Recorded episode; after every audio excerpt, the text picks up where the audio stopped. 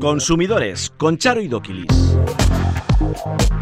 Eguno, muy buenos días, ¿qué tal están? Sean bienvenidos al último programa de la temporada de Consumidores. Sánchez anuncia que en septiembre planteará a la Comisión Europea reformar el funcionamiento del mercado eléctrico y desacoplar el precio del gas del precio mayorista. En una sociedad de libre mercado, los precios de los productos y servicios de hostelería son libres, pero deberán estar siempre claramente indicados en la carta y en la lista de precios del establecimiento. La justicia obliga a una compañía eléctrica a pagar 7.000 euros a un antiguo cliente por daños morales al no darle de baja y exigirle una deuda inexistente. Las comisiones de las inmobiliarias a los compradores no son legales. Diferentes sentencias han dictaminado que el contrato se establece entre agentes inmobiliarios y vendedores, y son estos los que deben pagar el cargo acordado. ¿Sabían que hay webs especializadas en el alquiler de electrónica? Algo que puede ser interesante si, por ejemplo, queremos alquilar un equipo fotográfico durante estas vacaciones. Estos son algunos de los asuntos que tratamos a continuación en Consumidores. Bebé, yo te tengo un plan. Por si la rutina te cansa, te invito a la playa descalza y de la vida descansa. Que yo te invito a cervecita fría, buena compañía, un traguito al día. Mi filosofía no me estreso, disfrutemos del proceso. Contigo siempre vacaciones,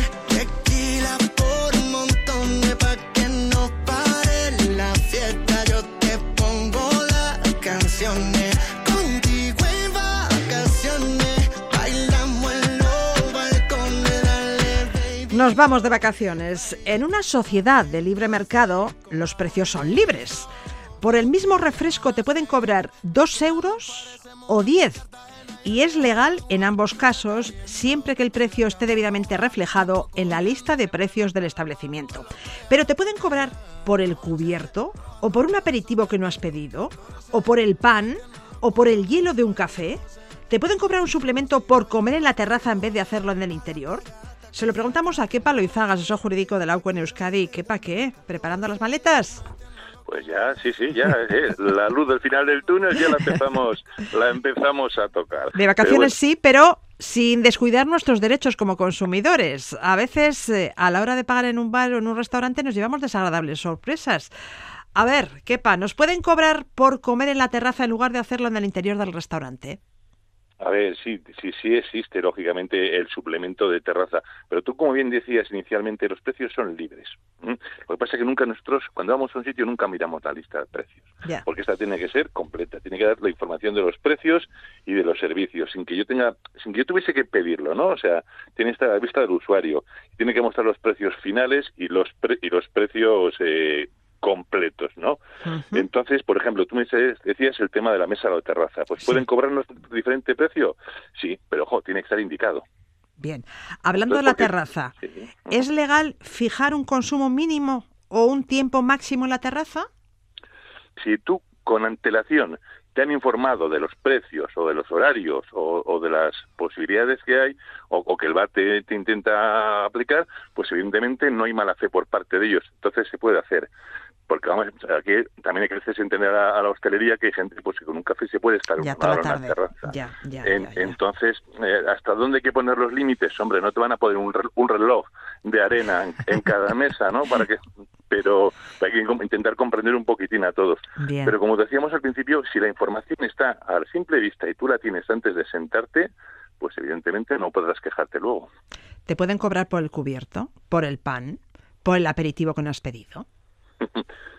Bueno, vamos a ver, el, el cubierto no es legal. Cobrar por el cubierto eso No es legal, no te pueden cubrir. No te pueden cobrar por el cubierto. incluido. Y tampoco por el agua, y no, no nos acordemos que ya el agua del grifo es gratis, ¿eh? Y nos la tienen que, que dar.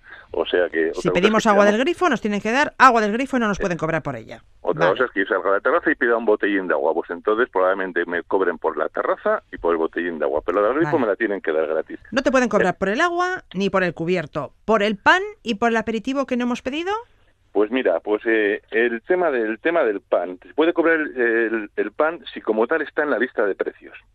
Es decir, tú tienes entrante, no sé qué, y tanto, eh, tanto de pan. Ración de pan. exactamente. Un euro y medio. exactamente, porque además, de hecho, ahora con estos panes tan, artesanales y tan ricos, que, son una gozada, pues esos no los cobran. Y la mayoría de las listas de precios ya viene, pues, ración de, de pan. Pero ojo, hay que estar un poquito atentos a si es precios por unidad, porque, porque cada vez que pidamos, pues eh, nos van a ir sumando la, la cuenta, ¿no? Y preguntabas también por el aperitivo, hombre. Eh, de repente tú imagínate que te llegan a la mesa y te ponen un aperitivo, pues eh, y no lo has pedido, pues hombre, siempre y cuando eso esté en la lista de carta de precios, pues te lo pueden cobrar.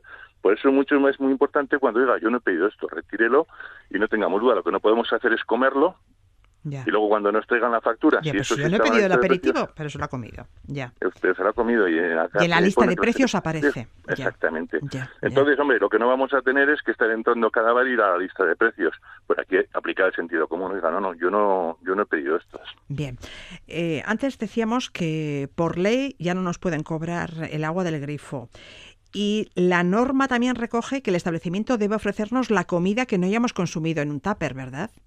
Sí, sí, así es ya con toda esta esta regulación en ese sentido de, de eh, intentar evitar eh, pues eh, que, haya desperdicios, pues se nos la tiene ¿Nos pueden cobrar por el tupper?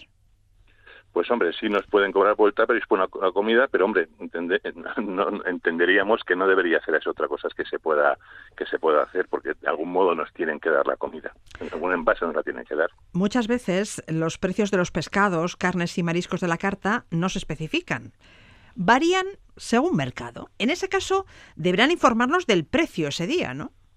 Eh, sí, es, a ver, eh, eh, ese famoso precio según mercado, dices, bueno, pues yo pido tal pescado, dices, no, oiga, pues pues como cuando son muchas veces o productos fuera de la carta, pues hoy tenemos tal, nos deberían decir ese precio. Es entendible que todos los días nos imprima una lista de precios, pues porque haya subido la lubina o porque haya subido la, la carne, ¿no? Pero eh, sí nos deben informar con antelación, pues el precio de algo que está fuera de la carta o que, o que viene según el, el mercado, pues pescados, carnes, mariscos frescos, ese tipo de, cuestiones. Hablando de precios, los precios de la carta se entienden como finales, con el IVA incluido. Así es, lo que no pueden hacer es, eh, nosotros hemos cogido la lista, hemos pedido y al final los, no, no, no, nos apliquen un 10% de IVA adicional, no, no. El IVA, eh, o poner IVA no incluido, no. El precio que nosotros veamos en la carta es el que nos tienen que cobrar, porque ese precio ya debe llevar el IVA incluido. ¿Y te pueden cobrar por hacer una reserva? Hombre, eh, cobrarte por como tal por la por la reserva no. Entonces, lo que tú a lo mejor si pagas muchas veces es por reservar, pero luego es una cantidad que te tienen que descontar del precio. Ah, te pueden cobrar, pero esa cantidad debe ser descontada del precio final. Eh, exactamente, es decir, porque muchas veces es pues porque la gente reserva y pues luego no viene, se pierden mesas. O sea, no, por reservar como si por esa actividad no, no deja de ser un adelanto a descontar de luego de la cantidad final de la factura. Hablando de la factura final, ¿es conveniente revisar la factura? Pues a menudo se cometen errores. Sí, sí, hombre, todos somos humanos y todos sumamos mal de vez en cuando o al dar en la caja registradora pues puede bailar un, una cifra. Es bueno cuando nosotros pidamos y básicamente cojamos la carta, pues mentalmente vayamos sumando lo que nos, nos debería salir la, la factura. Lo que no tiene sentido es revisarla en casa una vez que has abandonado el restaurante o el bar porque eso ya entonces sí, pues, Exacto, antes de levantarnos de la mesa. Y en caso de disconformidad, pues habrá que pedir la hoja de reclamaciones. Así es que todos los eh, servicios de hostelería deben tenerla. Entonces, pues que no tengamos pereza y la reclamemos porque, como tú bien decías al principio, tenemos nuestros derechos y también hay que ejercitarlos en, en verano. Tendremos en consideración estos consejos y ahora a disfrutar de las vacaciones. Por cierto, si van a desplazarse en avión, paciencia. Paciencia porque la falta de personal en los aeropuertos, los controles más estrictos y las restricciones de los vuelos están provocando largas colas y retrasos en casi todos los aeropuertos europeos. pa? ¿a qué tenemos derecho si nuestro vuelo es cancelado o sufre un retraso de más de tres horas a la llegada al destino? Pues mira, básicamente, como tú bien dices, viene, viene un veranito, incluso Ryanair anuncia huelgas hasta el 2023, hasta enero del 2023. Lufthansa dejó 134.000 pasajeros esta semana en, Frankfurt, en varios aeropuertos, así que tenemos que tener paciencia. También hemos comentado algún día pues que hay también huelgas en los servicios de acceso al aeropuerto, todos esos controles de seguridad, hay que ir con bastante antelación, pues porque se acumulan, se acumulan retrasos, ¿no? Entonces, a ver, nosotros tenemos derechos a, lógicamente, pues por cancelaciones, por retrasos, por, por overbooking, entonces, básicamente, si nosotros no las compensaciones por la cancelación, mira, depende de la distancia, pues pueden ser de, un vuelo de 1.500 kilómetros, pueden ser 250 euros o 125 si nos ofrecen viajar al destino con una demora de no más de dos horas. Si el vuelo es entre 1.500 y 3.500 kilómetros, o es un vuelo dentro de la Unión Europea de más 500, ya la, la indemnización sube a 400 euros o si también nos dan un vuelo que nos llega a destino con no más de tres horas, pues la indemnización se, se rebaja a la mitad, a 200. Y si el vuelo eh, pues sale fuera de la Unión Europea o son más de 3.500 kilómetros, la indemnización sube a 600 euros. O si nos llevan a ese destino mediante otro vuelo en menos, no más de cuatro horas, pues la indemnización se reduciría a la mitad, a 300 euros. Bueno, pues ojalá no tengamos que reclamar esas compensaciones económicas, pero mm, si tenemos derecho a ellas hay que exigirlas. ¿Qué palo asesor jurídico de la CUN Euskadi? Mil gracias. Un placer.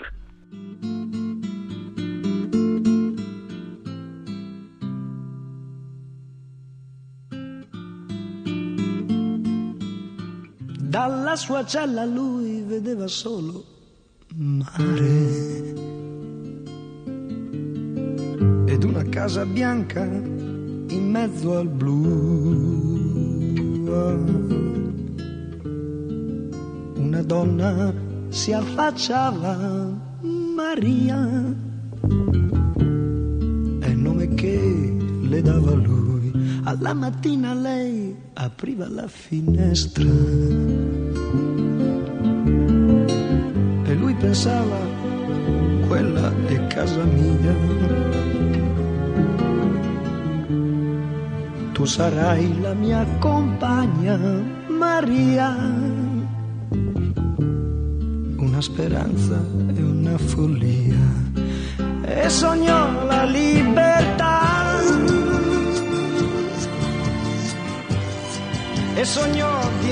El verano es para los estudiantes universitarios el momento de buscar piso para alquilar. Es una búsqueda difícil, el presupuesto suele ser limitado y no son tantos los dueños de viviendas que quieran tener como inquilinos a tres o cuatro chavales o chavalas veinteañeros. Arancha López, asesora jurídica de CACUB, Egunon. Egunon. Compartir piso es la primera opción que barajan los estudiantes, pero también existen otras posibilidades como vivir en una residencia o alquilar un estudio. Sí, o bueno, ir y venir en autobús, que también es una opción, ¿eh? Que nosotras ya lo hemos hecho. Sí, menudas excursiones nos hemos pegado de aquí para allá, de allá para acá. No, no, hemos Dos horas ida, dos horas vuelta. Sí, las carreteras no eran lo que ahora, los autobuses tampoco eran lo de ahora. Entonces, bueno, cada uno en lo suyo. Pero en este caso, pues bueno, vamos a darle una pequeña pincelada a lo que llamamos los arrendamientos de temporada. Claro, cuando hablamos de arrendamientos de temporada, como su nombre mismo indica o su denominación, temporada es para una, una determinada temporada del año, ¿de acuerdo? ¿Por qué? Es la, la diferencia que radica con lo que llamaríamos un arrendamiento de vivienda para uso residencial, para uso habitual como mi vivienda. Claro, dependiendo de qué modalidad hablemos, los derechos del inquilino también son diferentes. ¿Por qué? Pues porque la, la ley de arrendamientos urbanos es más protectora con aquellas personas que están eh, como inquilinos habituales en una vivienda. Pues, por ejemplo, el periodo establecido, el contrato es de un año, renovable por un máximo de cinco, eh, bueno, incluso, eh, por ejemplo, para locales también el, plazo es más amplio, pero en este caso los de temporada es para una determinada temporada. Sí que es verdad que, eh, aunque en este caso, por la época del año, nos basamos un poco en los estudiantes, también hay estos mismos consejos o estas mismas cuestiones nos sirven también para los pisos de playa. Eh, los apartamentos que ahora la gente pues está alquilando para pasar sus vacaciones también es una temporada, ¿vale? Y o por ejemplo, En el caso de que haya alguna persona que se incorpora a un puesto de trabajo en el que se tenga que mover de ciudad y tenga que firmar un contrato que no es su lugar habitual de residencia, también estaríamos dentro de lo que se llama arrendamientos de, de temporada, ¿de acuerdo? Bien. Normalmente es el propietario el que redacta el contrato de arrendamiento e impone las condiciones del uso de la vivienda y el futuro inquilino no tiene otra opción que aceptarlas si quiere vivir en la casa. Aunque el inquilino debe saber que si las condiciones son abusivas y por tanto contrarias a la ley, son nulas. Eh, ¿Qué Sí. derechos les asisten a los inquilinos mm, de un alquiler de temporada? Bueno, yo lo primero que, evidentemente, para protección de las dos partes, eh, lo que estamos hablando es muy importante, es un contrato por escrito, porque al final la relación, y sobre todo en los de temporada, lo que manda son las condiciones que se establezcan dentro del propio contrato, ¿vale? Vale. Entonces, en un primer momento, nos vamos a fijar en el precio, en cuánta fianza tenemos que entregar. eh, sí, que, ¿La fianza es de un mes, de dos meses? Sí, suele ser, normalmente eh, se suele establecer de un mes. Es verdad que hay algunos propietarios que además les gusta que, eh, bueno, pues haya otro tipo de avales. Te pueden pedir un aval. Sí, pero en los de temporada yo creo que es menos habitual que en los de que en, en los los avales normalmente son para los uso uso de residencia, ¿vale? bien. Porque igual pues eso, en el caso de los estudiantes, hombre, igual son nueve meses, pero no suele ser, lo más habitual es para la residencia, vale. ¿eh? pero sí que es verdad que hay algunos propietarios que quieren garantizarse el pago y el, el- el que les dejen los bienes inmuebles de forma, o sea, el, el bien mueble, si está amueblado, pues que esté bien, pero también la fianza cumple un poco esa función, Bien, ¿vale? Luego, fijarnos en que, claro, los suministros lo normal es que los pague el inquilino. Eh, por ejemplo, yo... ¿El IBI? El IBI y la comunidad, yo creo que eso eh, es para negociarlo, porque yo desde luego en una vivienda de temporada no me parece correcto que se le cargue a los inquilinos con esas cuantías, ¿vale? Bien. Y bueno, luego también podemos jugar con que si es un, un piso que se encuentra lejos de la zona universitaria, bueno, pues evidentemente no nos pueden pedir tanto como si estuviera en la propia zona. Eh, y, y luego también del mobiliario que tenga, de las comodidades que tenga la vivienda, así se trata a la hora de negociar. El precio, claro. Sí. Igual conviene fotografiar las habitaciones de la casa antes de entrar, así hacemos un inventario de lo que hay y del estado en el que se Sí, encuentra el yo piso. desde luego, a la hora de la firma del contrato, para mí sería un punto totalmente innegociable el que eh, se adjuntasen a, eh, como anexos fotografías del estado de la vivienda para que luego, a la hora de la terminación del contrato, nos devuelvan la fianza sin ningún tipo de co- inconveniente. ¿Algún otro consejo de interés? Bueno, pues en principio yo creo que eso es lo fundamental, el contrato por escrito, que negocien todo lo posible el precio, que los suministros evidentemente los tienen que pagar ellos y, y Que los tienen que pagar los inquilinos. los inquilinos y yo La eh, eh, luz, la luz, el, el agua, agua, eh, el el, gas, gas. esos serían los tres suministros. Antes hablábamos del teléfono, pero como ahora llevamos cada uno el Sí, nuestro, sí, pues sí, eso nada, ¿no? Pero bueno, o en un momento determinado, si ellos, por ejemplo, necesitan internet para sus cosas y lo contratan y tal, eso evidentemente va eh, a cuenta del inquilino, es lo normal. no así el IBI, El IBI, ni, eh, Ni la comunidad de propietarios. Esas dos cuestiones yo las negociaría para que no, desde luego, esos inquilinos no los, no Muy los bien. paguen. Y no hay que olvidarse que en los contratos de temporada, cuando se acaba la temporada, se rescinde el contrato. Por lo tanto, para el año siguiente o para la temporada siguiente, habría que volver a negociar ese contrato. Y del alquiler a la compra de una vivienda. Quien en algún momento se haya aventurado a comprar una casa puede que haya tenido que lidiar con una agencia inmobiliaria que en la práctica totalidad de los casos se habrá limitado a enseñarle el inmueble y a estar presente en los pasos posteriores hasta la formalización de la compra. El problema surge cuando esta agencia inmobiliaria pretende cargarle al comprador un porcentaje de la transacción. Cuando el visitante ha terminado de ver la vivienda, el agente inmobiliario le solicita que firme un documento a modo de parte de visita donde se le indica que en caso de que se formalice la compra deberá abonarle un importe. A ver, Arancha, Esto es legal. No es el vendedor el que tiene un contrato con la agencia y el que debe pagarle ese porcentaje. Claro, en principio, a ver, cuando una inmobiliaria tiene un bien inmueble eh, puesta publi- publicitada y tiene, bueno, lo normal es que el vendedor en estos casos tenga un contrato de corretaje o de mediación, que es así como se llama y recogido así por el Código Civil. Esto es lo normal, que el vendedor lo tenga. Entonces, claro, a la hora de la venta, el vendedor sería el que tendría que asumir la comisión que le corresponde. Es. ¿Por qué? Porque a él le han prestado un servicio. Pero claro, yo, humilde comprador, que lo que quiere es simplemente visitar esa vivienda, acto que a mí me parece totalmente básico para la compra de un inmueble, Claro. bueno, pues lo normal es que te hagan firmar una hoja de visita, ¿correcto? ¿Por qué? Pues porque hay ocasiones en que vended- el vendedor puentea a la inmobiliaria para evitarse el pago de la comisión. Y eso no es correcto cuando tienes un contrato firmado. Pero claro, tampoco es correcto al revés, es decir, cuando la inmobiliaria pretende cargarle simplemente por firmar una hoja de visita al comprador con un tanto por ciento igual Claro. al que el vendedor va a tener que pagar.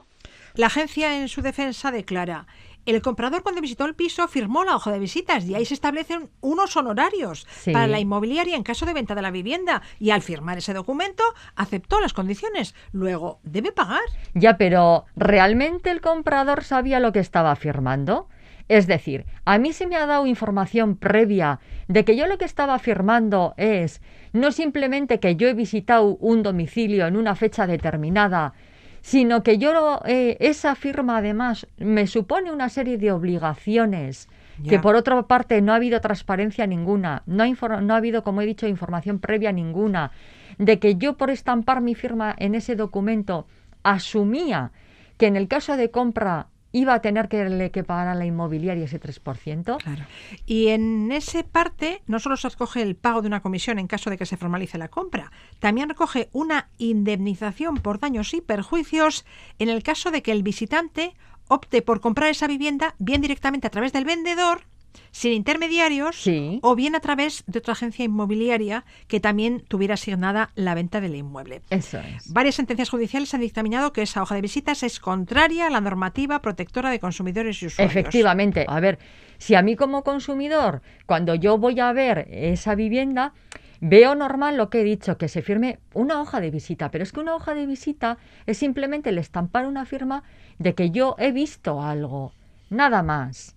Eh, eh, el resto de información adicional a mí no me lo han facilitado con tiempo suficiente como para decir, bueno, pues estoy de acuerdo o no estoy de acuerdo. Claro, ¿qué ocurrió en Eso este- no es un contrato. no, y es que en este caso concreto fueron a los tribunales precisamente por eso, porque el- la inmobiliaria pretendía exigir ese, ese 3% de comisión al comprador. Y el comprador dijo que a ver de qué le estaban hablando, que es que él jamás en la vida había firmado un contrato Claro. con esa inmobiliaria. Evidentemente la venta se había producido entre el vendedor y el comprador y habían eh, eh, eh, puenteado a la, a la inmobiliaria. Bueno, pero era el vendedor, en todo caso, el que tenía que pagar la comisión. Porque no era el vendedor el que había firmado un Un contrato, contrato con la agencia. Eso es. Entonces es él el que está eh, eh, atado a ese contrato. Pero no, ese contrato no se hace extensible al comprador, salvo que a mí me den un contrato, yo lo lea, yo lo acepte, y a mí me lo den por duplicado, etcétera, etcétera.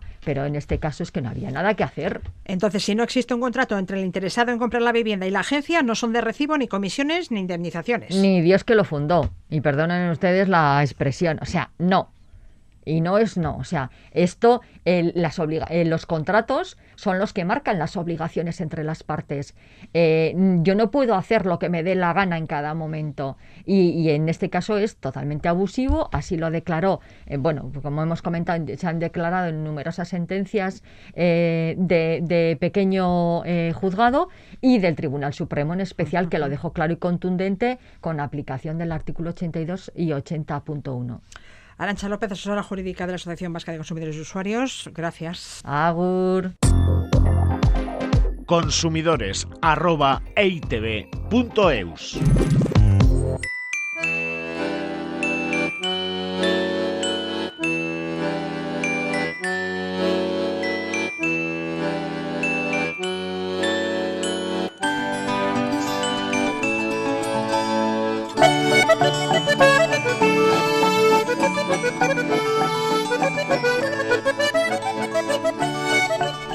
Pedro Sánchez anunciaba este viernes que en septiembre planteará a la Comisión Europea una propuesta para reformar el funcionamiento del mercado eléctrico y desacoplar el precio del gas del precio mayorista.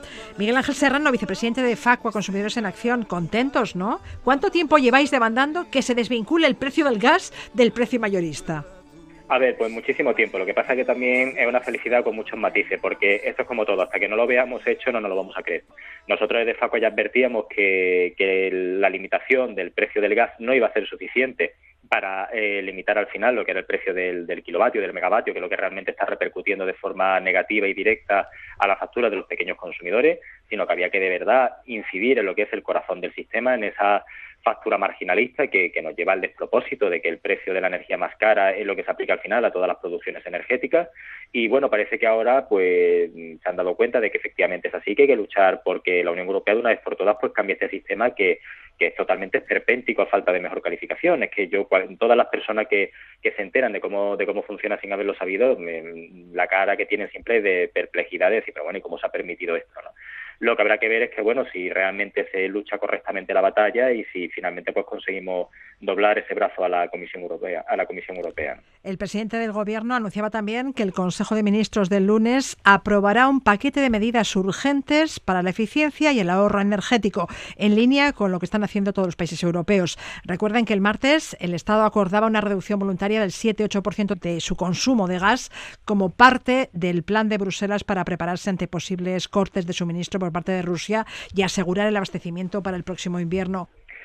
Bueno, a, ver, eh, eh, esto es como un poco como lo que hablamos antes, habrá que ver realmente en qué línea van esas medidas, pero claro, lo que no puede ser tampoco es que al final al que siempre se le oprime, al que siempre se le pisa sea el pequeño consumidor. Es decir, aquí lo que no puede es estar el mensaje de en invierno tienes que pasar frío o en verano tienes que pasar calor porque es lo que hay, porque el precio es el que es y porque la política internacional marca ese precio, que además en el caso español sería muy discutible porque hay que recordar que los elevados precios, por ejemplo, que tenemos con el tema de la electricidad no son eh, a consecuencia de la guerra de Ucrania, veníamos padeciendo esa situación mucho antes y asociaciones como Facua veníamos advirtiendo desde hace años que, oye, esto nos está llevando a un camino muy peligroso y nos va a llevar a un camino de que vamos a hablar de pobreza energética en un Estado que supuestamente somos un Estado desarrollado como es España. Y como decía, no, no es de recibo que siempre el mensaje sea como que el pequeño consumidor tenga que soportar eh, al final sobre su espalda todos los problemas que haya. Si la solución pasa por hacer un uso más eficiente, por aplicar medidas realmente de eficiencia energética y por otro tipo de políticas que bueno que puedan amortiguar esos precios y hacer que el consumidor no vea no vea afectada su día a día, oye, pues bienvenido sea. Aparte, tenemos un planeta, solamente es un planeta en el que vivimos, entonces pues todo lo que se avanzar en ese sentido pues también siempre va a ser positivo. Al hilo de este plan, le habéis remitido una carta a la vicepresidenta tercera del Gobierno y ministra para la Transición Ecológica y el Reto Demográfico, Teresa Rivera, en la que le habéis planteado una serie de propuestas para que sean consideradas. ¿Qué propuestas son esas? Bueno, le hemos planteado toda una serie de propuestas. Por ejemplo, con el tema de la factura eléctrica, a raíz del informe que la CNMC ha, publicado de que el 78%, si no recuerdo mal, de los hogares no sabía directamente qué potencia eléctrica tenía contratada, que la potencia, para que la gente nos entienda, es lo que te permite tener un número concreto de electrodomésticos enchufados a la vez en tu instalación. Eh, muchísimos usuarios tienen una potencia contratada sobre lo que necesitan y esto supone un encarecimiento de la factura. ¿Qué le hemos pedido a la ministra? Oye, haga usted, ministra, algún tipo de campaña informativa que precisamente vaya eh, dirigida a que el consumidor conozca qué es la potencia y cuál es la potencia que tiene que tener contratada. Facilite usted esos cambios de potencia haciendo que las compañías eléctricas no puedan, no puedan cargar ninguna clase de concepto precisamente por bajar o subir la potencia según la vayamos necesitando. ¿no? Aparte de eso, pues también le hemos eh, trasladado medidas en torno a garantizar precisamente que, haya un suministro eléctrico, que se impulse las energías renovables y otra cosa que nosotros entendemos que es esencial, que es un enfoque transversal de todas estas medidas. O sea, al final todo tiene que pasar porque se garantice que el usuario realmente tenga una, tarifa que, sea asumible por su persona, que se garantice también que tengamos un desarrollo medioambiental correcto, que se favorezca el transporte público en detrimento de, del vehículo particular, que se favorezca eh, la implantación del tren como sistema de transporte eh, en lugar del desplazamiento en avión cuando las distancias se lo puedan permitir y bueno, toda una serie de cuestiones que, que si alguien está interesado en ver realmente qué es lo que nos hemos pedido con detalle, pues las tenemos publicadas en la página web de Facua, en facua.org y ahí podrá consultarlo sin ningún tipo de problema. Bueno, ¿y cuál ha sido la respuesta del Ejecutivo? Bueno, de momento el silencio. Pero bueno, Tomamos nota. Que, claro, también hay que decir que, bueno que, nuestra carta es relativamente reciente, hay que ser justos y que las cosas de Palacio van despacio, como suele decirse, ¿no? El, probablemente tarden un tiempo considerable en contestar, como suele ser habitual. Bueno, a ver qué medidas presentan el lunes. El objetivo es ahorrar energía maximizando su eficiencia. También Euskadi aplicará a partir de septiembre un plan de contingencia para reducir el consumo de energía en el sector público. Las medidas incluyen reducir la temperatura de la calefacción, no iluminar las dependencias que no estén siendo utilizadas o fomentar los desplazamientos de los trabajadores a pie, en bicicleta o en transporte público. Más noticias. Este jueves el Ejecutivo presentaba en el Congreso una proposición de ley que grabará con un 4,8% los ingresos de la gran banca y con un 1,2% los de las energéticas y sancionará a aquellas compañías que trasladen el impuesto a los usuarios. El sector bancario ha puesto el grito en el cielo, afirmando que el nuevo gravamen lastrará la recuperación económica y la creación de empleo y no va a conseguir su objetivo de combatir la elevada inflación. Y la patronal de las petroleras se ha mostrado también contraria a este impuesto, que ha calificado de arbitrario y ha subrayado que los beneficios del sector son cíclicos y volátiles, recordando que el año 2020 las pérdidas fueron extraordinarias y nadie les echó una mano. Tanto la banca como el sector energético van a luchar en los tribunales para esquivar estos nuevos impuestos. ¿Y Facua qué opina de estos gravámenes?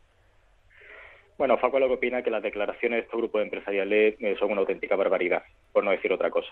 Eh, un sistema tributario, un sistema de, impuestos, siempre tiene que estar basada en la máxima de que el que más tiene es el que tiene que pagar más. al, final vivimos en un Estado que, es un Estado eh, social em, que tiene un coste en su mantenimiento y que todos tenemos que contribuir para que precisamente pues, pueda funcionar y pueda y pueda persistir en el tiempo. ¿no? Estas entidades empresariales se benefician de ese Estado social igual que el ciudadano, se benefician de su infraestructura, se benefician del sistema público de salud que, de, sus empleados, eh, se benefician de toda una serie de cuestiones que, oye, que hay que mantener. ¿no? Estamos hablando de entidades eh, que ganan cientos de millones de, eh, anualmente, o sea, estamos hablando de entidades que tienen una barbaridad de ingresos. Entonces, claro, que en el momento en que se diga tenéis que colaborar un poquito más con un tributo, aunque haya que ver realmente cómo finalmente se termina materializando y demás por parte del gobierno, ¿no? Pero que el mensaje que sea de tenéis que colaborar un poquito más, eh, como, como a un ciudadano a pie, que oye, que cualquiera que gana más sabe que va a tener que pagar más impuestos cuando, cuando llegue su declaración del IRPF, por ejemplo, ¿no? La respuesta sea, eh, voy a ir a los tribunales porque mm, tengo que combatir este impuesto y además me parece que atenta contra el desarrollo económico, oye, cuidado, ¿qué, consideramos desarrollo económico? ¿Por qué atenta contra el desarrollo económico? ¿no? Y, por supuesto, nos parece correcto que, el Gobierno eh, persiga aquello, aquellas entidades empresariales, sea del sector que sea, que intenten repercutir precisamente el cargo de ese impuesto en, el ciudadano. ¿no? El intentar repercutir en el ciudadano final el cargo de ese impuesto, al final es una desvirtuación del derecho. Eh, el Gobierno tiene la intención de aplicar una medida, en este caso una medida tributaria, para eh, cargar esos beneficios extraordinarios que están teniendo otros grupos empresariales, lo que no puede hacer es para sortear esa medida que al final lo termine pagando el pequeño ciudadano. Es una auténtica barbaridad y además lo que es una, una barbaridad todavía mayor es que lo digan sin pelos en la lengua. O sea, no solamente de, bueno, lo voy a hacer de manera torticera, a ver si no me pillan, no, no, sino lo, lo oye, que lo voy a hacer y además que lo anuncio, ¿no?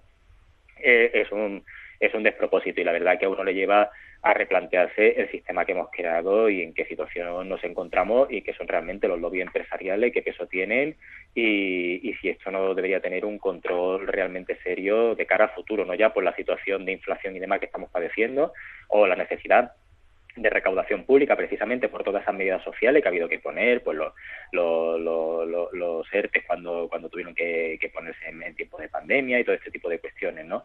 Sino de cara a futuro de, oye, hasta qué punto un grupo empresarial puede hablar así al gobierno legítimo de una nación como es España. Lo dejamos aquí, no te molestamos más. Miguel Ángel Serrano, vicepresidente de Facua, gracias por atendernos una semana más. Muchas gracias a vosotros, un saludo. No sé si aún me recuerdas. Mm, nos conocimos al tiempo, tú el mar y el cielo, y quién me trajo a ti. Abrazos, vigilando aquel momento,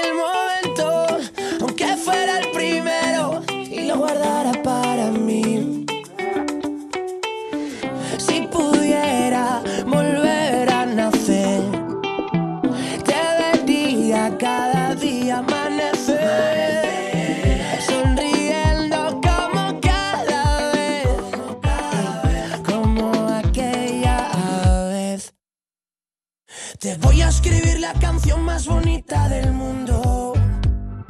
Voy a capturar una sentencia pionera en el Estado ha obligado a una compañía eléctrica a pagar 7.000 euros a un antiguo cliente por daños morales al no darle de baja y exigirle una deuda inexistente. Nos ofrece más detalles del caso Susana Arizcun, la directora adjunta de la Asociación de Consumidores de Navarra, Irache. Susana, muy buenos días. Hola, buenas. Un cliente cambia de compañía eléctrica, pero esta le sigue cobrando todos los meses 7 euros por un servicio vinculado. Cuando se percata de ello, el usuario paga y comunica a la empresa que le den de baja. Pero la compañía hace oídos sordos y le sigue girando recibos durante tres años y medio.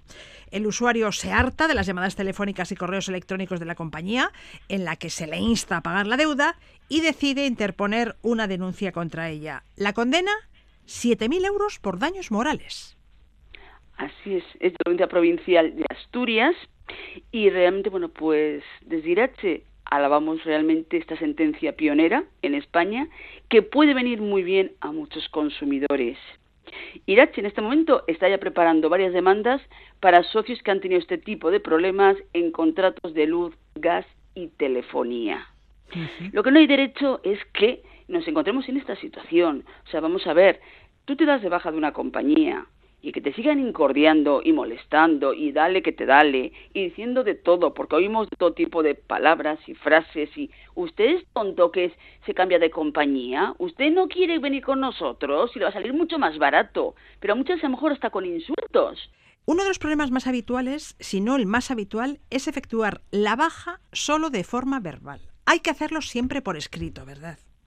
Así es. Vamos a ver, si no, ¿cómo justificamos todo ello? Porque el ciudadano muchas veces te viene con ello. Es que me di de baja de esa compañía, de la luz, del gas, del teléfono. ¿Qué hizo usted? Llame por teléfono. Ya. Hice una llamadica y, y bueno, y, por escrito usted tiene algo? No. El tema es que, claro, luego hacemos una reclamación formal nosotros y lo primero que nos comunican es, aquí no consta en ningún momento una baja por parte del cliente. Y dices, claro, como no hay por escrito, no puedo justificarlo. Entonces, no cuesta nada hacer un escrito y enviarlo directamente a la compañía como notificación fehaciente. No me vale un escrito de una carta ordinaria, no tiene validez. Tiene que ser certificada con acuse de recibo o un burofax, algo que demuestre que he enviado yo un escrito a la compañía para darme de baja y si luego tengo problemas, puedo justificarlo. Ya, siempre por escrito. Otro problema que se repite al solicitar las bajas es que cuando hay varios servicios contratados, solo se gestiona la baja de uno de ellos, pero otros continúan activos sin que el cliente lo sepa. Eh, no sé, buena parte de los contratos telefónicos incluye, por ejemplo, una línea fija, varias líneas móviles, internet fijo en el domicilio y paquetes televisivos. Y claro, en ocasiones solicitamos la baja de uno de los servicios, pero otros nos lo siguen cobrando y lo descubrimos meses después. Así es. El problema es que muchas veces no es así tampoco, sino que realmente se han dado de baja del paquete completo. Ya estamos otra en las mismas. ¿eh? Si es un paquete, es un paquete. Lo que no puedes hacer es que dos móviles se queden con la antigua compañía y con la nueva el resto. Dices que no, señores, que yo me he el paquete completo, la nueva compañía me está cobrando todo, incluido los otros móviles, pues lógicamente en la anterior compañía no tengo que ver nada con ella y no soy responsable de ello. También yo ya, pero es que muchas veces no sabes ni lo que tienes contratado, porque eh, mm, en alguna ocasión la operadora te oferta una línea móvil añadida, te la regalan sin esperar a que la aceptes y como nosotros ya contamos con nuestra propia línea, pues ni nos acordamos de que tenemos otra en nuestro nombre y como no la utilizamos, no nos cobran nada.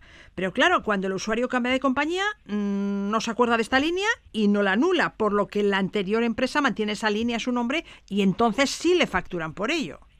Así es, pero el problema de todo esto es que muchas son líneas que no las quieres para nada. O sea, que dices, yo no las he usado para nada. Si yo la uso, tendré que pagarla. Pero si yo no uso esa línea, aunque como me he cambiado de compañía, ¿tengo que pagar esa línea? No.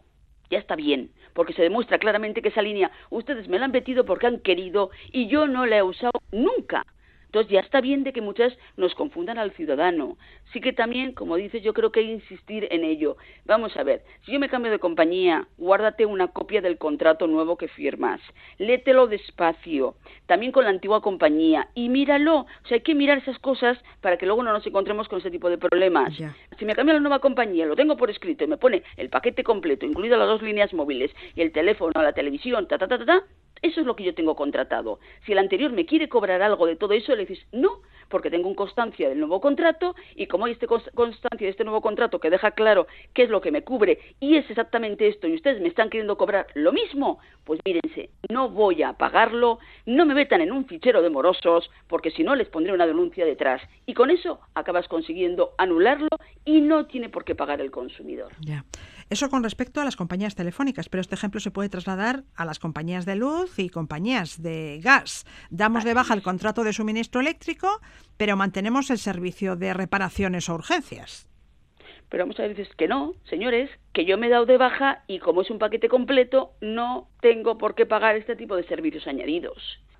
Hoy en día eh, existe eh, una regulación que res- respecto a ello que dice, concretamente en el año 2017, una cláusula normativa sobre contratos energéticos que deja claro los servicios adicionales, como puede ser en este caso, que era de protección eléctrica, eh, si van en un paquete y tú las has dado de alta en un momento determinado completo y tú te cambias de compañía, te estás cambiando de compañía completo, no una parte sí y una parte no. Claro. Por eso eh, la normativa lo está regulando y desde el año 2017 deja claro que no te pueden eh, meter en el nuevo contrato que tú has cambiado, pero una parte dejarla con el antiguo. ¿Por qué? Porque es un paquete completo y esos servicios vinculados estaban dentro de ese paquete Claro. y ya está bien. Te das de baja de todos los servicios que te Así esté es, pues. prestando esa compañía. Así es, si yo ya he hecho un cambio de compañía, es el paquete completo y la antigua compañía no me puede cobrar nada por ello. ¿Que ya basta? ¿Que se está haciendo? Sí.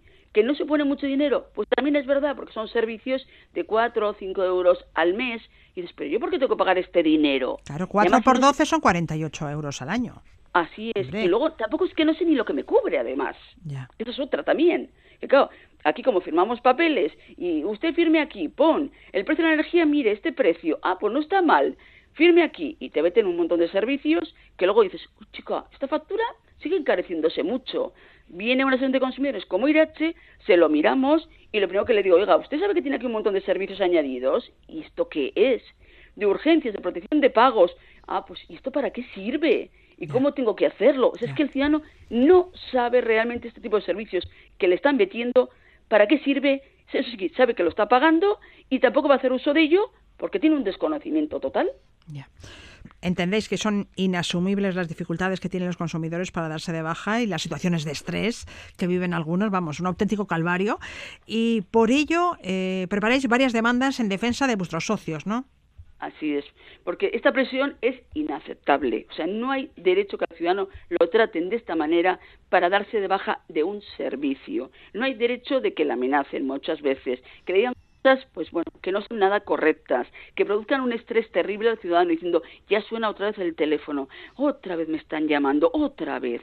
La angustian. ¿Qué consiguen con eso? Pues que hay mucho ciudadano que realmente acaba pagando porque quiere dejarlo estar y que le dejen en paz. Pero no hay derecho. Y en este momento, esta sentencia pionera en España, yo creo que va a venir muy bien a los consumidores. En el momento que está valorando daños morales al darse de baja, cuando se demuestra que esa persona no tiene deuda y cuando le están acribillando a llamadas, pienso que con esto vamos a conseguir que, pues que seguramente las compañías se lo piensen mucho más en el la manera de funcionar, la manera de vender, que muchas puede ser muy agresiva y realmente traten al consumidor mucho mejor. Susana Rizkun, codirectora de la Asociación de Consumidores de Navarra Irache, mil gracias por la información. De nada.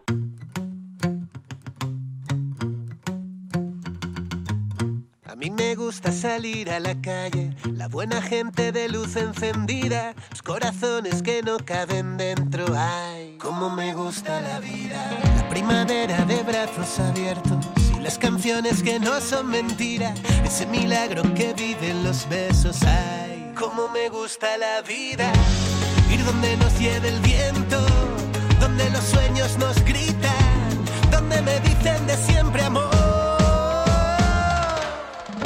A mí lo que me gusta es eso, poderme hacer reír sin medida, mojarme hasta calarme los huesos. Ay, a mí me gusta la vida, culpable de sentirlo. ¿Será suficientemente potente este ordenador para las tareas que quiero hacer con él? ¿Sonarán esos altavoces lo suficientemente bien como para que merezca la pena comprarlos? ¿Me convendría comprar este equipo fotográfico? En unos tiempos dominados por un consumismo desenfrenado, algunos buscan alquilar en lugar de comprar. Yuri Kenner es una especie de reacción a la obsesión por poseer y poseer. ¿eh? Sí, eh, ¿qué tal? Muy buenas. Sí, poseer y poseer. Y, bueno, pues al final mm, la tecnología nos acompaña en prácticamente todas las facetas de la vida eh, y los avances tecnológicos, bueno, pues van eh, pues frenéticos, como has dicho tú ahí al, al principio, ¿no? Entonces, es verdad que llega un momento que perdemos ya el control, no sabemos si mi móvil es suficientemente potente, si hace unas fotos suficientemente buenas, este, me tengo que comprar una tele y no sé ahora qué tecnología debería eh, tener para que no se quede obsoleta rápido, entonces nos podemos volver locos. O sea, la inversión económica que tenemos que hacer para estar a la última es tremenda y evidentemente no nos lo podemos permitir. Pero se puede alquilar un dispositivo electrónico como una televisión, un portátil, un smartphone, un equipo fotográfico. Sí, alquilar. Es verdad que no es un concepto eh, como tal, no es un concepto especialmente nuevo porque sí que ha existido, pero sobre todo para el ámbito de empresas, pues esta especie de renting o de alquiler a más largo plazo, 24 meses, 48 meses, etcétera. La novedad o lo que se está popularizando ahora es alquileres a particulares y, periodos más cortos, a partir de un mes. Entonces, eh, nos podemos empezar a plantear todas estas preguntas que lanzabas al principio, nos las podemos eh, empezar a plantear. ¿Tú has alquilado en alguna ocasión tecnología? De hecho, ahora mismo me acaba de llegar a casa eh, porque, mira, pues voy a contar el, contexto para que los, nuestros oyentes comprendan a qué nos estamos refiriendo. Yo me voy a irme de vacaciones y quiero sacar fotos pues bonitas. Y entonces digo, pues el móvil a veces se me queda un poco corto. Eh, voy a ver si cojo una cámara, me compro una cámara de fotos. Estuve mirando cámaras, tal, pues pidiendo consejos, amigos, etcétera, eh, fotógrafos, y me, al final ya tenía una más o menos ojeada, pero claro, es que es un desembolso económico. ¿Cuánto costaba la cámara? Pues en este caso eran casi 400 euros para sacar fotos durante una semana y poco más. Es que de verdad que no la voy a usar nunca más, o el resto del año por lo menos, o la voy a usar de forma muy puntual. Y hay determinadas situaciones en que solo queremos una parte, un, dispositivo tecnológico pues para una semana, un evento, eh, bueno, pues un periodo relativamente corto. O puede ser eh, que queramos probar a ver si esta cámara me es suficiente, este ordenador eh, hace lo que necesito, etcétera. Para esas situaciones es eh, para lo que ha surgido este servicio de suscripción, de pago mensual por eh, distintos eh, dispositivos tecnológicos. Y se puede alquilar cualquier dispositivo electrónico, no sé, auriculares, tablets, aspiradores. Podemos alquilar desde un mes hasta el tiempo que queramos. Incluso si después del periodo mínimo que nos marca la compañía nos interesa quedárnoslo por un precio simbólico de un euro, ya nos lo quedamos después de estar pagando, bueno, pues X al mes y comprobando que efectivamente se adapta a nuestras necesidades. ¿no? ¿Es económico hacerlo?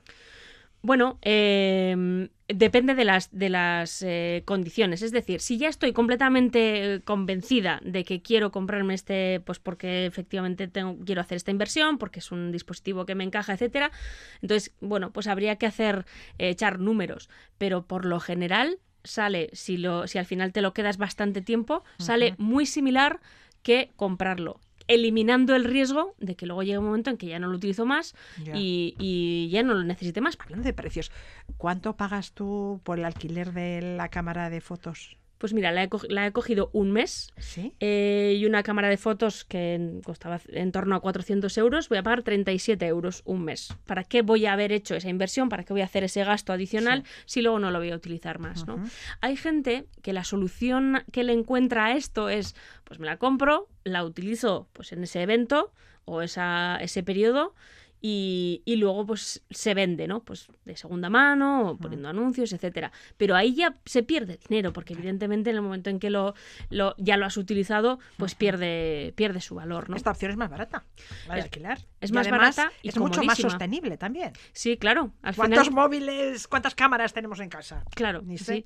Es una manera de que circulen, ¿no? estos, estos dispositivos y podemos encontrarnos pues un montón de, de situaciones en las que nos va a interesar, ¿no? Que sea un periodo además que puede ser un mes o 12 meses, pero mira, es que ya no lo voy a utilizar más, pues, eh, pues no tiene sentido, ¿no? Hacer esa, esa, eh, inversión, iba a decir, bueno, ese gasto que en muchas ocasiones, como comentas, pues se queda en un cajón, ¿no? Mira, eh, por poner un ejemplo, también en mi entorno lo he visto mucho sali- sale un videojuego que a alguien le gusta muchísimo y se compra determinada videoconsola solo para jugar a ese juego.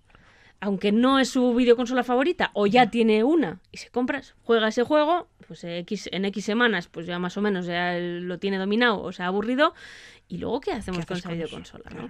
Estamos hablando de, de- de muchísimo tiempo, ¿no? Es O un porque- problema muy serio, además, porque- ¿eh? el de la acumulación de la basura Claro, electrónica. claro, eso es. Sí, sí, sí. Entonces, bueno, pues eh, yo qué sé, o, o se me ha roto el móvil y, y no sé cuál quiero ahora, o cuál, eh, pues bueno, pues voy a coger este, lo voy a alquilar, mira, tres meses, seis meses, y, Y si luego me ya veré sirve, si- ya si lo compro o no. Eso es, Vale, ¿no? vale, vale, vale. Hay un montón de, de situaciones en las que esto nos va a salir incluso más económico que comprarlo y venderlo, o comprarlo y, por supuesto, dejarlo en un cajón. Bueno, ¿dónde puedo alquilar ese portátil, esa cámara fotográfica, ese smartphone, ese televisor? ¿Y qué es lo que debo hacer para alquilar ese dispositivo? Bueno, pues hay una empresa alemana que se llama Grover. Grover. Grover con V, G-R-O-V-E-R. E Es una Grover. empresa, sí, bueno, pues alemana que lleva ya unos, unos años en, en marcha. En, el, en, en Alemania lleva funcionando pues bastante tiempo con, con mucho éxito. Han salido además otras empresas similares y ahora está aterrizando eh, aquí ahora en nuestro entorno y merece la pena, ¿no? Echar una, bueno, darle una oportunidad, ¿no? Porque al final, mm, bueno, eh, podemos eh, alquilar algo, por ejemplo, durante un mes y vemos qué tal funciona el servicio. Accedemos a su, a su página web, a grover.com, buscamos el producto que estamos buscando, quizá no eh, que, estamos, eh, que, nece- que necesitamos, y a lo mejor no tenemos claro qué modelo exacto es, etc. Entonces, bueno, podemos eh, bueno, ir navegando un poco por su catálogo de productos para ver si nos inspiramos, etcétera, y luego ya lo, lo seleccionamos. ¿no? Oye, Entonces, Luri, ¿y qué pasa si se me cae o le doy un golpe y se rompe? Claro, imagínate, que no, que no es mío, que lo he alquilado. ¿Qué ¿Tengo que pasa con- pagarlo? Bueno, pues eh, dentro de la, de la cuota, digamos que por eso es incluso mejor que un pago aplazado, un pago financiado, aun si al final eh, lo, lo- nos lo quedamos suficientemente, el suficiente tiempo como para amortizarlo por completo. Aún así, dentro de las cuotas que vamos a pagar a esta compañía, a Grover, eh, está incluido un, un seguro que cubre el 90% eh, del coste que pueda suponer un posible arreglo un- o, los desperfectos que hayamos causado. Es decir, que si hubiera que hacerle algún arreglillo, solo tendríamos que abonar el 10% de la reparación. Eso es, si repararlo cuesta 100 euros, pagaríamos eh, 10 euros únicamente. El, el seguro cubriría el, el 90% restante. Grover.com. El alquiler de electrónica parece que ha llegado para quedarse y probablemente esta tendencia vaya a más. Irri Kenner, mil gracias. Es que ricasco, agur, agur.